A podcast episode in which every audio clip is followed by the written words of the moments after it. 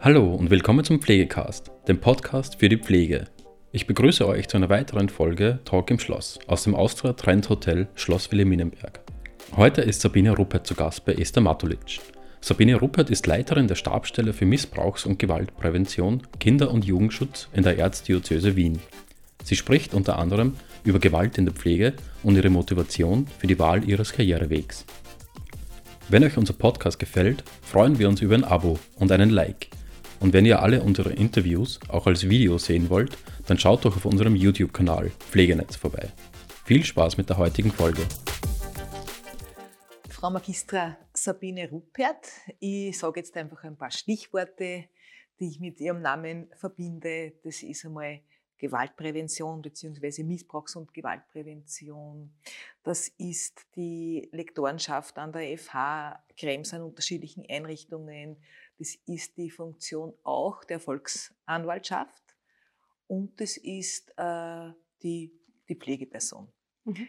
Was aus diesem ganzen Bereich äh, ist Ihnen denn besonders wichtig? Wobei es wahrscheinlich zuerst noch gut ist, wenn Sie mal sagen, welche Bereiche das genau sind. Ja, danke schön. danke für die Einführung. Ja, ich bin eben sehr vielfältig. Äh, das hat sich einfach so entwickelt, auch zeigt auch, wie spannend Pflegeberuf ist.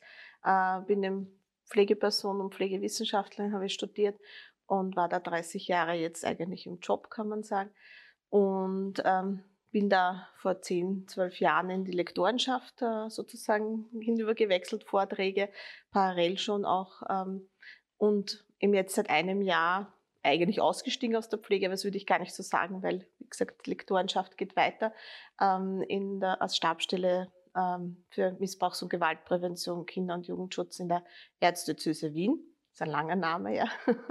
ähm, und äh, ist aber nur eine Folge von dessen, dass man sich einfach mit Gewaltprävention, äh, so wie ich, und Ethik auseinandersetzt.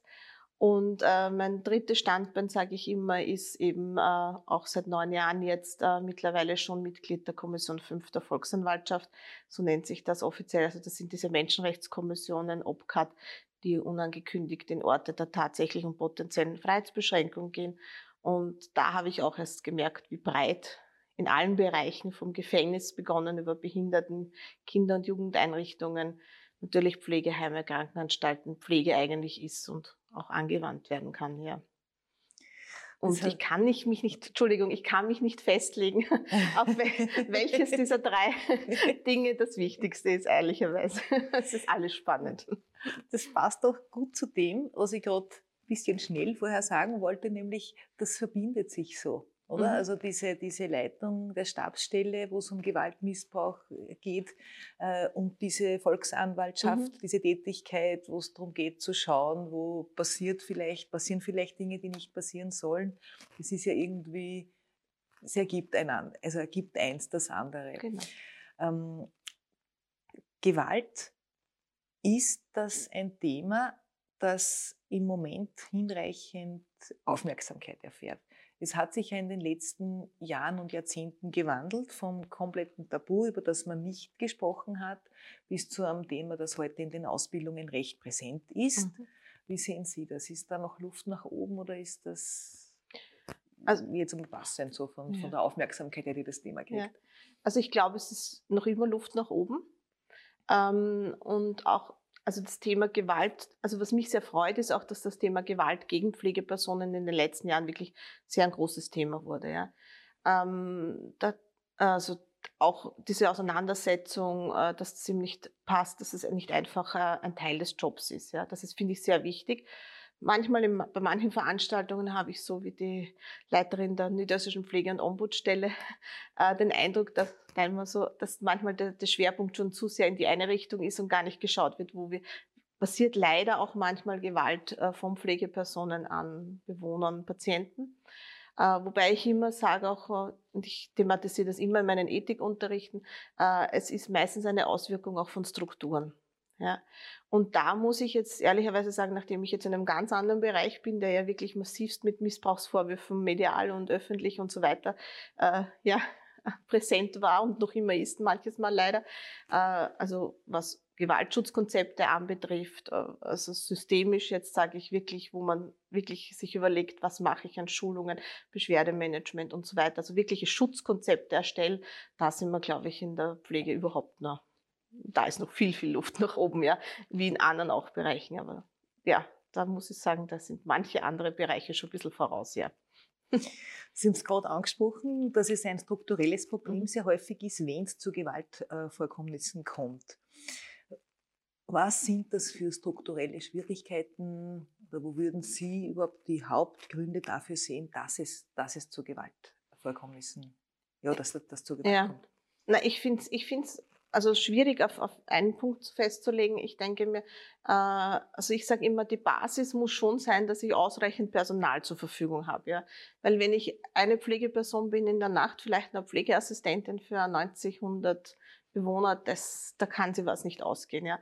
Äh, und das führt über Jahre, wenn ich das so mache, Jahre in so einem Kontext, äh, dann kann ich auch gewisse Pflegequalität nicht erhalten. Ja? Ähm, ich habe und also eben das Personal, wo ich sage, die Personalausstattung, aber auch mit welcher Qualifikation bin ich dort, ist das Thema eben Gewalt in beiderlei Richtungen überhaupt ein Thema in meiner Einrichtung.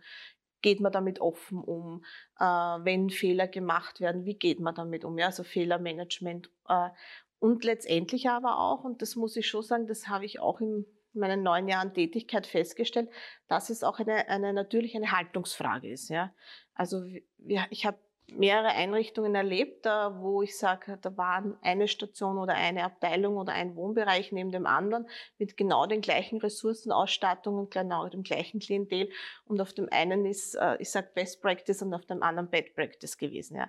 Und das hat mit der Haltung der Leitung meistens was zu tun und äh, das spiegelt sich dann natürlich wieder in der Haltung von dem Personal. Ja. Und ähm, ich habe auch Einrichtungen erlebt, die haben genau an dieser Haltung gearbeitet und das hat man gemerkt bis zu dem, dass auf einmal um neun Uhr Abend Bewohner herausgesessen sind und miteinander geplaudert haben, sage ich jetzt einmal. Also wirklich dramatische Änderungen auch äh, dann im Konkreten natürlich für die Betroffenen. Ja. Und ich glaube auch, das Personal hat sich, also die Pflegepersonen in diesen Einrichtungen, die haben sich dann auch wohler gefühlt, sage ich jetzt einmal. Wage ich zu behaupten aus den Gesprächen, ja. Das heißt, Sie schauen auch aus der Rolle natürlich selbst als ausgebildete und praktiziert habende Pflegeperson ja. auf dieses Thema. Mhm. Und dazu jetzt gleich einmal zwei Fragen. Die eine ist, wie sind Sie selbst in die Pflege gekommen? Mhm. Was war überhaupt der ausschlaggebende Punkt?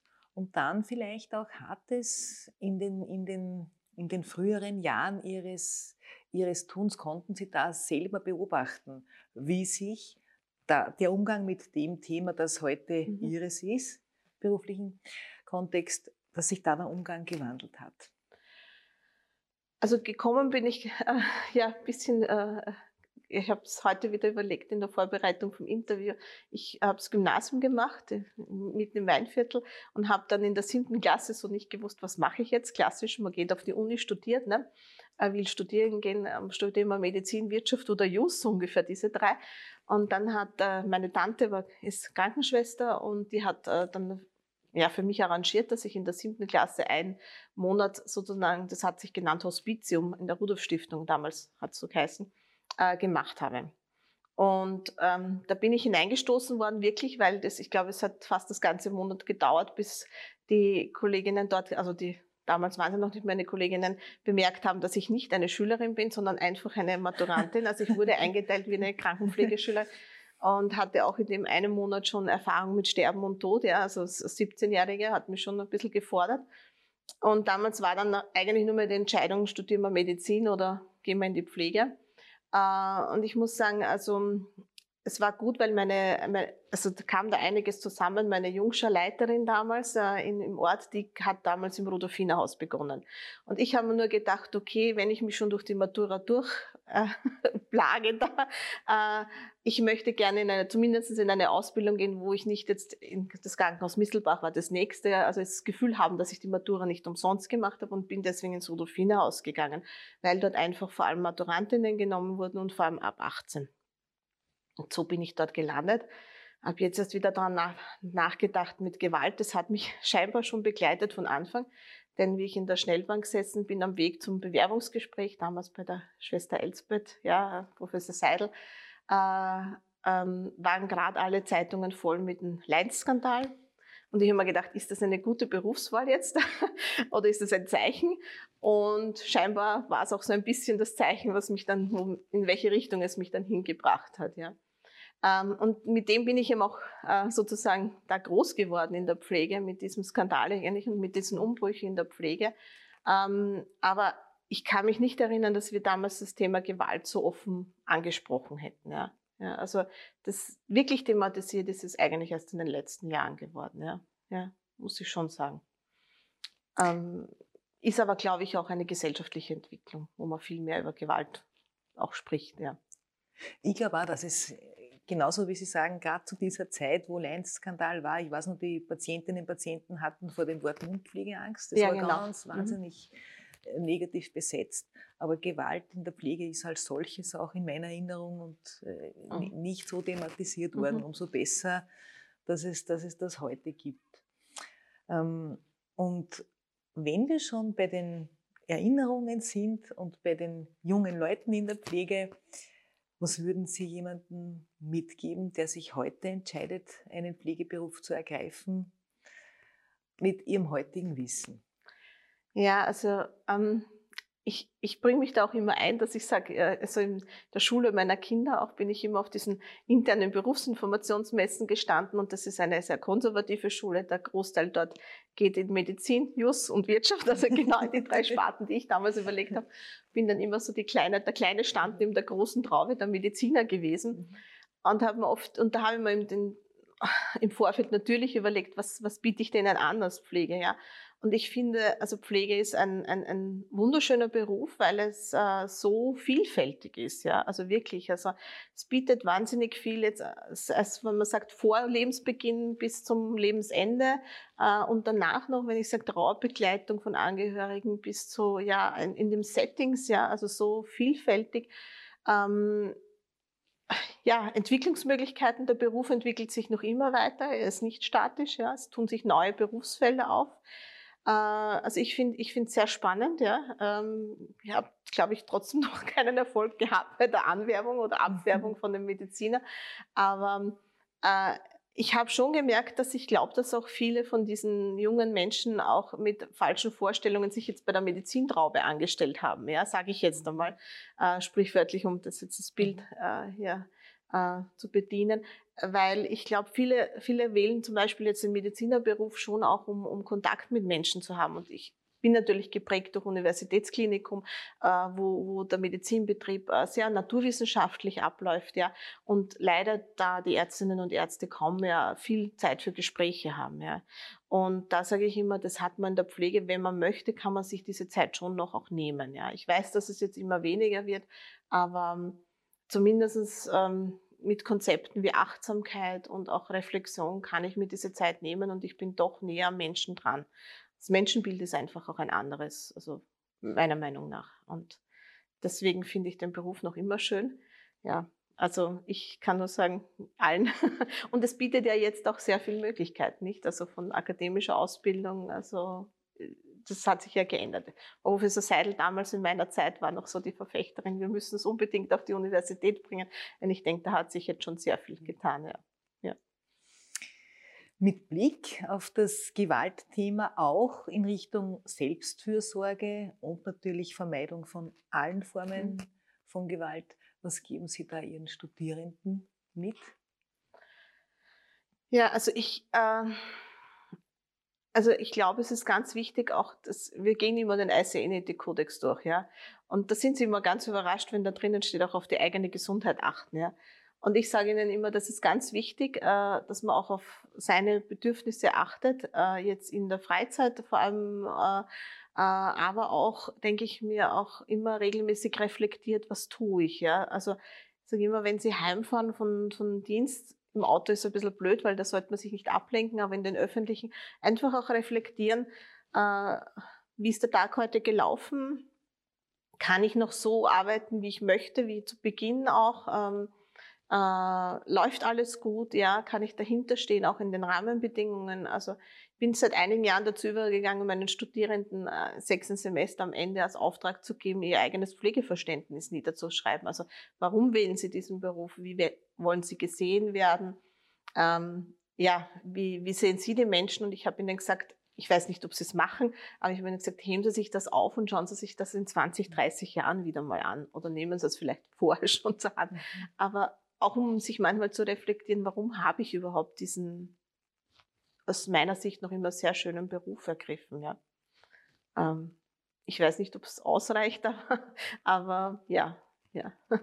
Und, und natürlich mein Aufruf immer, sich auch, um allgemein zu verbessern, den Beruf auch immer berufspolitisch zu engagieren, finde ich. Ist auch ganz wichtig.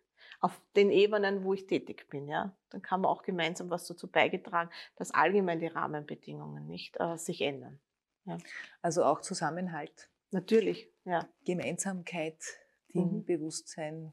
Selbstfürsorge genau. und Reflexion. Ja. Mhm. Mhm. Ich danke Ihnen sehr für das schöne Interview. Ja, ich danke für die Einladung. Dankeschön. danke. Ja, das war es auch schon wieder mit der heutigen Folge Pflegecast. Wenn Ihnen diese Folge gefallen hat, freuen wir uns, wenn Sie unseren Podcast abonnieren. Weitere Informationen zum Thema Pflege und allem, was dazugehört, finden Sie auf unserer Webseite www.pflegenetz.at oder unserem YouTube-Kanal Pflegenetz und unseren Social-Media-Kanälen. Alle Links zur aktuellen Folge sowie unseren Webseiten finden Sie in der Beschreibung. Bis zum nächsten Mal.